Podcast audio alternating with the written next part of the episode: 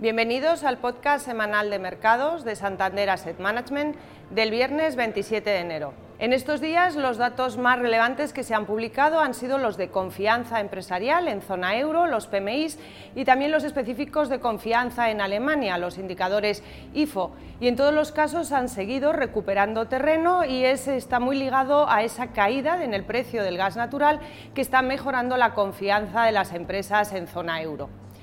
En los mercados de renta fija los movimientos han sido muy ligeros, las tires siguen moviéndose en rango lateral, en lo que parece que fueron los máximos de este ciclo que se anotaron en el mes de diciembre, y con los inversores muy pendientes de las reuniones de los bancos centrales que serán la próxima semana. Para el Banco Central Europeo se esperan 50 puntos básicos de subida, en línea con lo que comentó Lagarde en su rueda de prensa, y en el caso de la Fed se espera que continúe moderando el ritmo de las subidas y en esta ocasión sea una subida de 25 puntos básicos. En todo caso, en la zona euro, las tires de los plazos cortos de los activos monetarios continúan moviéndose por encima de la zona del 2,5%.